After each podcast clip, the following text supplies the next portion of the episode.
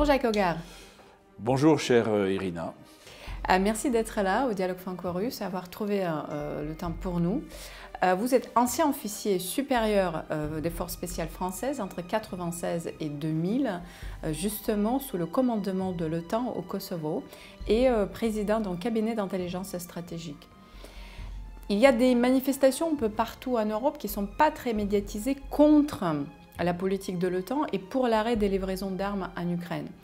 Grâce aux réseaux sociaux, ils sont de plus en plus visibles. Et euh, notamment, la Finlande est devenue le, bah, récemment 31e, membre de l'OTAN. Euh, pour commencer, pourriez-vous rappeler euh, les liens, l'histoire de l'Alliance, les, liens entre l'Alliance et la France?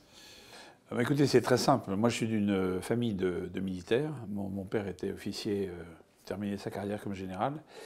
Et quand j'étais petit, il était en Algérie. Nous habitions avenue Victor Hugo. Euh, au bas de la rue de Longchamp se trouvait, et se trouve toujours, la, faculté de Dauphine, qui était à l'époque le quartier général de l'OTAN. Euh, et moi, je jouais avec ma sœur. Nous allions jouer dans le parc, euh, le, square qui est juste à côté de, qui existe toujours d'ailleurs, de, ces bâtiments.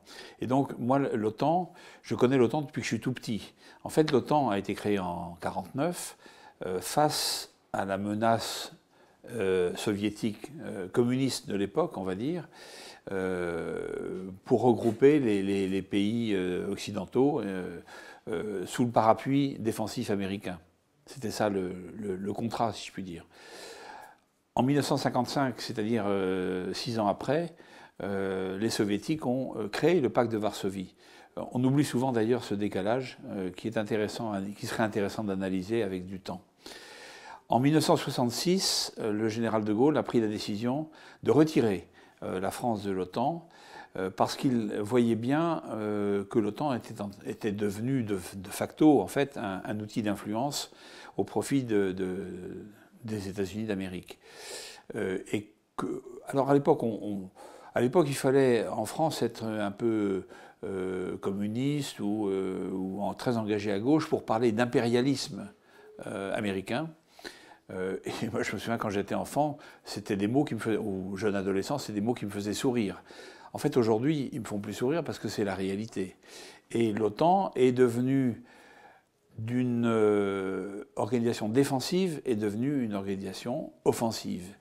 Et on le voit bien avec euh, d'abord la pression faite sur le président Chirac puis sur le président Sarkozy pour que la France réintègre le commandement intégré de l'OTAN, que nous avions quitté en 1966, et à mon avis c'était une très bonne chose. Euh, ce départ du commandement intégré en 1966 avait été accompagné par le départ des troupes américaines de France, qui se sont redéployées ailleurs, en Belgique, en Allemagne, etc., mais pas sur le territoire français. Et je pense que c'était une manifestation expresse de la volonté du général de Gaulle, qui était euh, souveraineté euh, de la France, indépendance de la France dans ses choix. Nous avons des alliés, mais nous ne sommes pas des vassaux. Et je pense que ça, c'est très important à retenir dans l'histoire de, la relation française avec l'OTAN. Alors après, euh, moi je veux dire qu'en 99, euh, j'ai vu, déjà 98, j'ai vu les prémices euh, de, ce, besoin français, cette fascination française pour un retour dans le temps, avec l'opération au Kosovo dont vous avez parlé, Macédoine et Kosovo, avec un espèce de retour progressif. Je me souviens de la fierté euh, à mon avis, euh, incongru euh, de l'appareil, même l'appareil militaire français, très atlantiste, de se voir confier le commandement de l'Extraction Force au Kosovo, enfin en, Macédoine du Nord, en, 1980, fin 98, début 99. Et donc je pense que la France, malheureusement, la France d'aujourd'hui, la France de M. Macron, mais celle de M. Hollande, celle de M. Sarkozy avant, euh, ont renié l'héritage du général de Gaulle, tout simplement en, euh, racolant euh, le wagon France à la locomotive américaine, tout simplement. Et on en voit les effets, à mon avis, dramatiques. Vous avez côtoyé vos collègues américains lors de la mission au Kosovo. C'était comment l'ambiance? Alors en fait, j'ai vu quelques Américains euh, en Macédoine et puis au Kosovo ensuite, mais euh, c'était surtout les Britanniques, parce que les Britanniques sont les parfaits proxys des Américains. Euh, ce sont les, je dirais, les délégués aux opérations concrètes. Les Américains aiment rarement être en première ligne, y compris dans les affaires militaires. Mais on aime bien envoyer devant les, anglo-saxons, c'est-à-dire les, fidèles alliés euh, britanniques en particulier. Donc euh, j'ai vu beaucoup, beaucoup d'officiers britanniques et j'étais moi-même sous le commandement d'un général britannique avec qui j'ai eu quelques, quelques difficultés euh, sérieuses sur le terrain. Emmanuel Todd a déclaré récemment que les Occidentaux avaient provoqué cette guerre en parlant de l'Ukraine.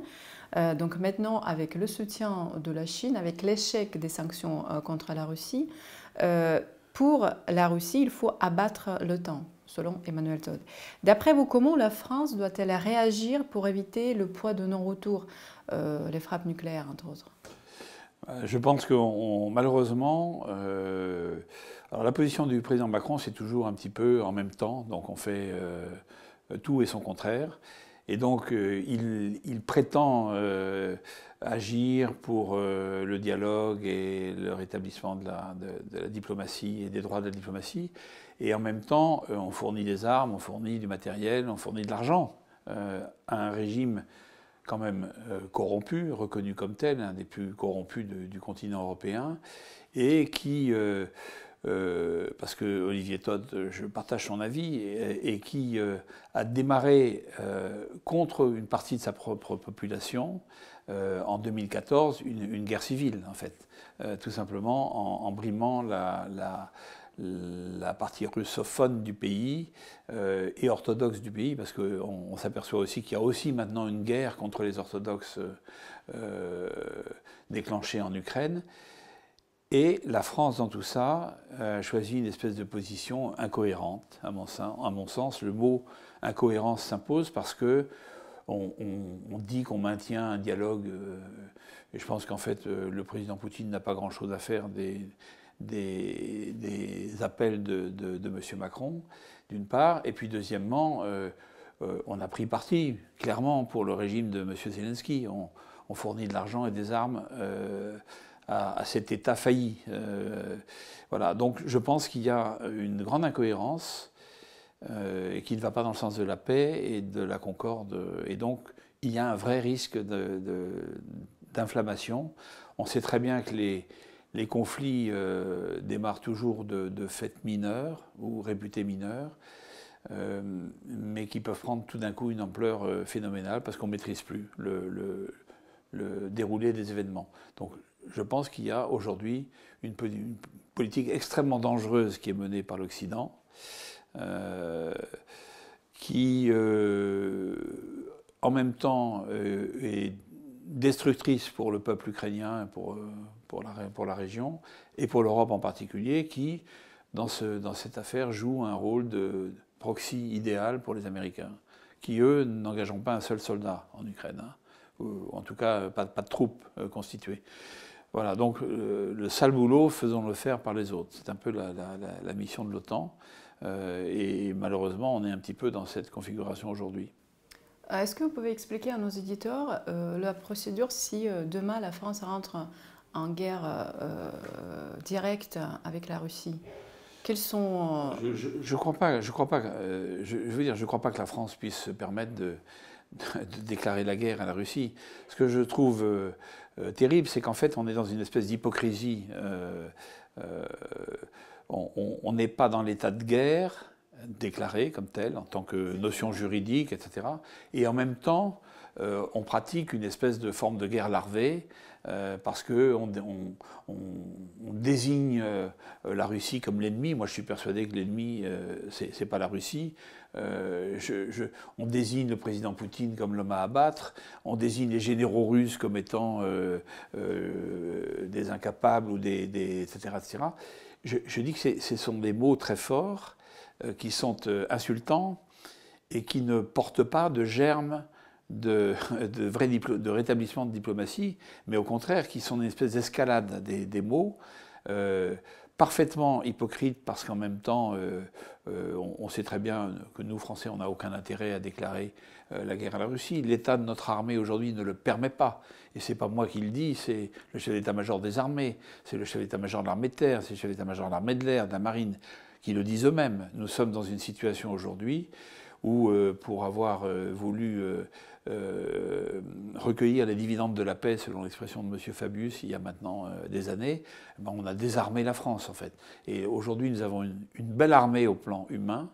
on a des, soldats qui sont, on a des, unités qui sont de belles unités, composées de gens généreux, courageux, enthousiastes, dévoués, patriotes, mais en nombre insuffisant et surtout insuffisamment armés, insuffisamment équipés euh, des matériels euh, dont ils auraient besoin pour faire une, guerre. Euh. Aujourd'hui, on a une armée qui a fait son travail de manière remarquable depuis 25 ans face à des crises, face à des guerres très localisées. Je ne la vois pas dans un conflit majeur face à une puissance euh, euh, organisée, euh, industrielle. On a aussi, on pourrait parler de notre industrie qui a complètement disparu, vendue par morceaux aux Américains. Aujourd'hui, la France ne produit plus d'armement individuel, alors que c'était une, chose qui, était, qui remontait au premier temps de l'Ancien Régime. Chaque soldat français avait toujours possédé dans les mains un fusil français. Euh, on a maintenant des fusils étrangers, et allemands en particulier. Donc si vous voulez, euh, il faut, être sérieux. Je veux dire, je ne vois pas la France en guerre contre la Russie. Par contre, je vois la France euh, jouer un jeu subtil et hypocrite de soutien à ce malheureux peuple ukrainien qui est en train de se faire hacher menu face à la Russie. et derrière, bien sûr, qu'il y a l'OTAN, euh, cette guerre n'est pas une guerre russo-ukrainienne, c'est une guerre euh, russo-otanienne, soyons clairs. Voilà, donc euh, voilà ce que je peux vous dire sur cette question. Peut-on dire que les Américains influencent la pensée en Occident Vous connaissez le programme, les fameux Young Leaders? Passe-t-elle également par, l'armée aussi?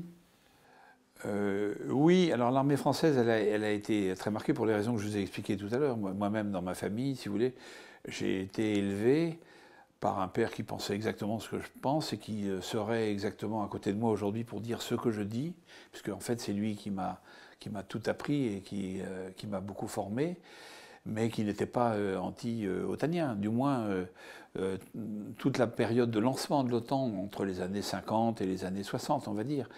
Mais je me souviens que euh, il, a applaudi des deux mains quand en 1966, euh, euh, le général de Gaulle est sorti du commandement intégré et a, poussé les unités américaines hors de France.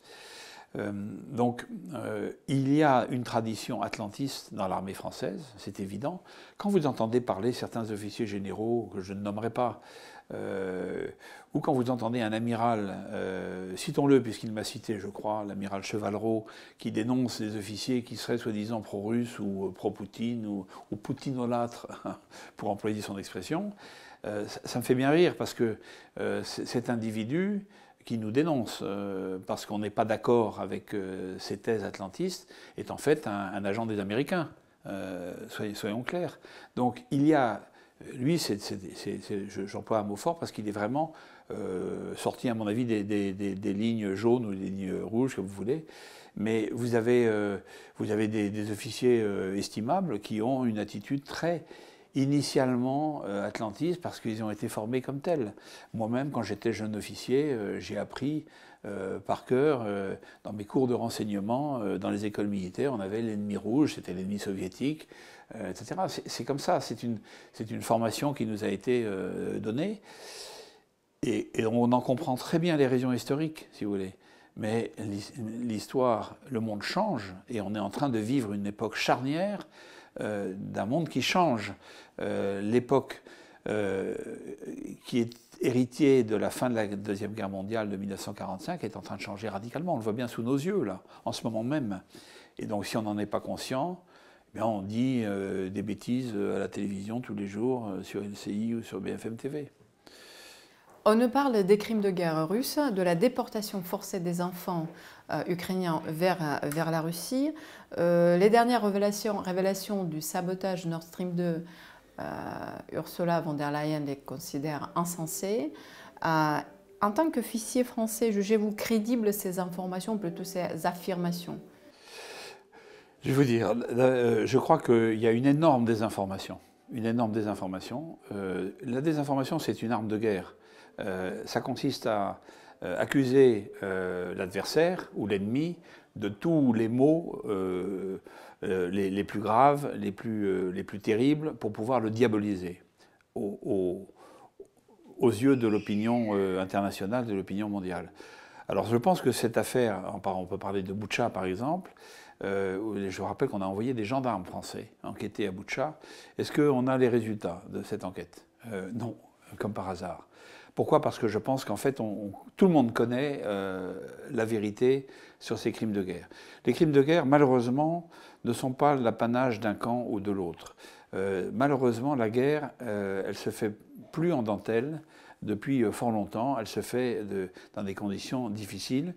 Et on sait toute la difficulté qu'il y a à euh, euh, faire respecter par les échelons euh, les plus, les plus proches du terrain, les plus subalternes, les, principes mêmes qui font, qui font l'honneur des, armées. Alors, je crois que les, Ukrainiens n'ont pas grand-chose à dire sur ce chapitre, car ils sont concernés directement par cette question des crimes de guerre.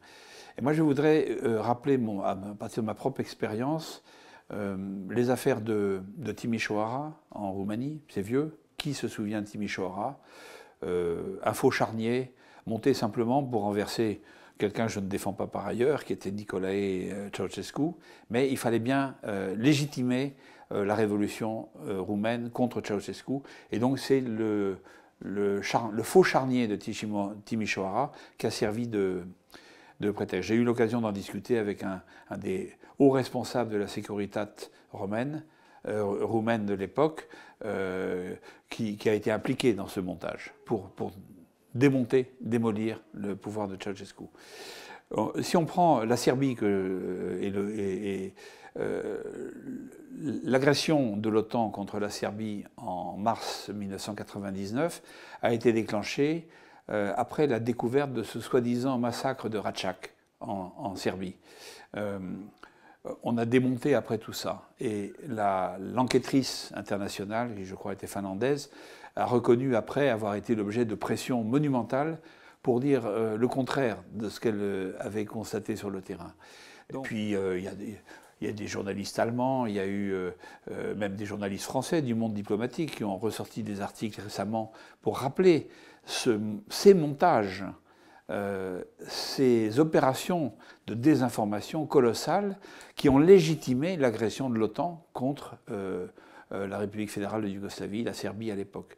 Donc il, faut être, voilà, il faut être très honnête et très prudent sur ces, sur ces questions. Encore une fois, pour Boucha, par exemple, j'aimerais bien voir le rapport de près des gendarmes français. Je connais un officier de gendarmerie français qui faisait partie de, cette euh, équipe. Donc j'attends avec impatience qu'un jour euh, euh, les résultats de ces investigations sortent. On serait surpris, je pense. Voilà. Donc voilà ce que je peux dire là-dessus. Alors pour les enfants, si vous voulez, quand on sait que l'Ukraine euh, de, M. Zelensky est le premier pourvoyeur euh, d'enfants adoptés dans des conditions euh, absolument incroyables, de trafic d'enfants, au profit de, nombre de pays d'Occident et d'Union, et appartenant à l'Union européenne en particulier, je, trouve que l'accusation est, quand même assez forte. c'est une question extrêmement délicate. Évidemment, qu'on ne peut pas accepter le principe euh, d'arracher des enfants à leur famille pour les élever dans, un autre contexte. Mais je vous rappelle par exemple qu'au camp euh, de Jasenovac, l'Auschwitz des Balkans, euh, en 1900, entre 1941 et 1944, où des centaines de milliers de Serbes, de Juifs et de Roms ont été massacrés par les Ustashi croates, des enfants serbes, juifs et roms ont été sauvés par des familles croates euh, qui les ont élevés comme des Croates.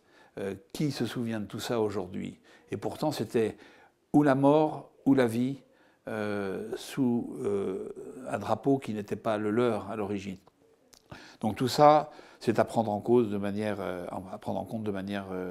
je dirais, extrêmement honnête et droite. Et ça ne me semble pas être le cas des médias et, et de cette espèce de guerre de l'information ou de la désinformation qui est menée systématiquement euh, depuis maintenant euh, plus d'un an. Pour parler euh, de l'actualité internationale, vous savez que Donald Trump a été inculpé, euh, récemment accusé euh, de fraude comptable pendant sa campagne présidentielle en 2016, toujours en lien avec le scandale, le scandale sexuel. Quelle est votre réaction à ce fait d'actualité, certes qui, concerne les États-Unis, mais pas seulement, puisque c'est quand même un futur candidat à la présidentielle alors moi je pense que Donald Trump est un personnage hors série. Euh, je pense qu'il a été un grand président des États-Unis en ce qui concerne euh, euh, les États-Unis eux-mêmes, mais aussi l'international dans la mesure où il est le seul président américain qui n'ait pas déclenché de guerre pendant son mandat, alors que tous ses prédécesseurs ont quelques, actifs à, leur sujet, à ce sujet, quelques, quelques tristes références à, mettre en avant sur ce point. Euh, il a été un très bon président par ailleurs sur un certain nombre de plans, et en particulier la défense de la vie, euh, la défense des valeurs euh, traditionnelles, etc. Et je pense que c'est pour ça qu'il est attaqué comme ça. Bon, je ne dis pas qu'il est parfait, je ne pense pas que M. Trump soit parfait, mais je pense qu'il est attaqué parce qu'il menace aujourd'hui le pouvoir démocrate de Joe Biden. Qui a été élu dans des conditions contestables, on peut dire, et qui euh, sait que euh, l'avenir, pour lui, n'est pas assuré, pour lui et pour son camp. Alors derrière, il y a l'État profond américain, et l'État profond américain ne, ne, supporte pas les options euh, de Donald Trump, donc il fallait trouver un moyen comme un autre de le salir, de, de, le gêner, de le paralyser dans, sa, dans son éventuelle candidature à la présidence des États-Unis. Mais je pense que pour la paix du monde, euh, parce qu'au fond, c'est ce qui nous intéresse, nous, nous comme citoyens euh, euh, étrangers. Je pense que pour la paix du monde, alors oui, il vaut mieux M. Trump au pouvoir aux États-Unis que M. Biden, c'est certain. et je pense que la, difficulté pour lui maintenant va être de, combattre toutes ces forces occultes qui, qui, qui, cherchent à le, à le, traîner à terre et à le, à le mettre en difficulté. Euh, au moment des négociations de la paix, j'espère qu'on va y arriver quand même un jour, euh, d'après vous, qui devrait euh, représenter la France? Alors d'abord, d'abord, bien sûr, on espère, on espère vraiment à un moment donné que cette, cette surenchère guerrière va s'arrêter. je pense que tout le monde y a intérêt, en réalité. je pense que des signaux très forts ont été envoyés. Alors d'abord, à mon avis, les objectifs stratégiques des États-Unis sont atteints puisqu'ils ont euh, coupé euh, l'Europe de l'Ouest euh, de la Russie, c'était leur objectif, et à mon avis, cette coupure va être durable.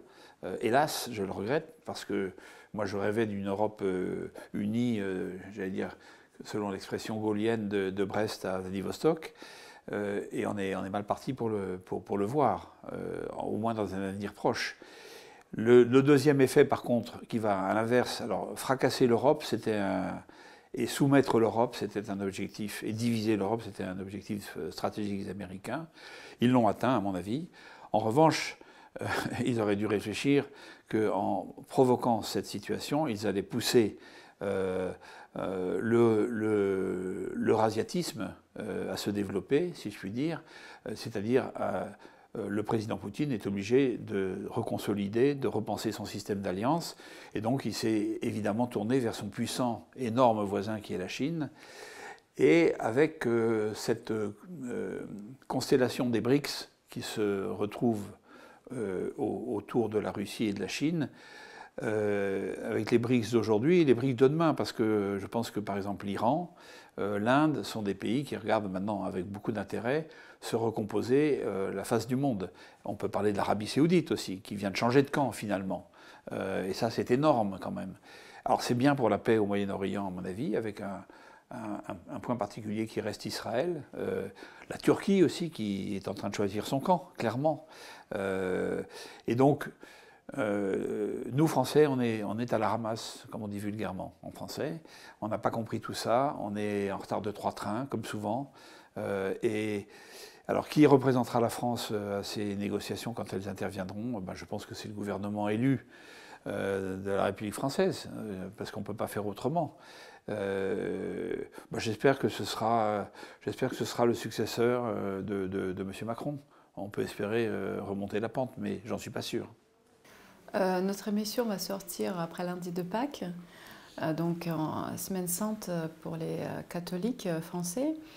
Comment suivre, le progrès sans tomber dans le progressisme nocif, je dirais, et comment respecter la tradition sans être un gars? Écoutez, euh, moi, il y a une journaliste que j'aime beaucoup, qui s'appelle Sonia Mabrouk, qui a rappelé récemment euh, l'importance du sacré. Euh, moi, j'ai mon avis personnel, je peux choquer certains téléspectateurs en disant ça, mais je suis extrêmement sincère en le disant parce que je le crois profondément.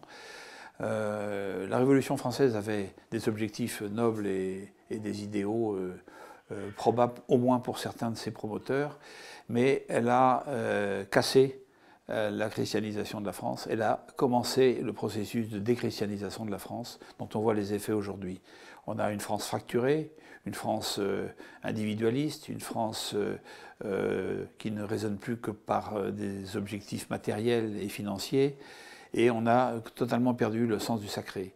Et moi je dis que pour concilier le, progrès nécessaire à tout être humain et à toute communauté humaine, et en même temps euh, euh, garder le sens du réel, euh, eh bien, il, nous faut, il nous faut des bases, des bases spirituelles, identitaires, culturelles extrêmement solides. Et le christianisme nous donne ces bases. Elles sont inscrites dans nos gènes depuis des générations et des, centaines d'années. c'est ça d'urgence qu'il nous faut retrouver. Voilà. Euh, et, conforme à notre tradition, à nos valeurs, à, nos, tout ce qui a fait la France au fil du temps. Euh, ces, 1200 ans de, façonnement qui ont été parfois douloureux et difficiles, euh, il ne faut pas y renoncer. Voilà. Donc je pense qu'on est actuellement dans un monde qui, qui, qui perd toute, notion spirituelle réelle. Euh, donc il remplace ça par des, options euh, euh, fausses et, accidentelles, je dirais, mais qui a oublié en fait la, réalité, l'importance de la spiritualité, parce que c'est l'équilibre, la spiritualité, voilà, bien, bien maîtrisée. Merci Jacques Hogar, merci d'être Dialogue Franco-Russe et merci de nous aider à maintenir le dialogue franco-russe. Je vous en prie, j'y tiens beaucoup. Merci.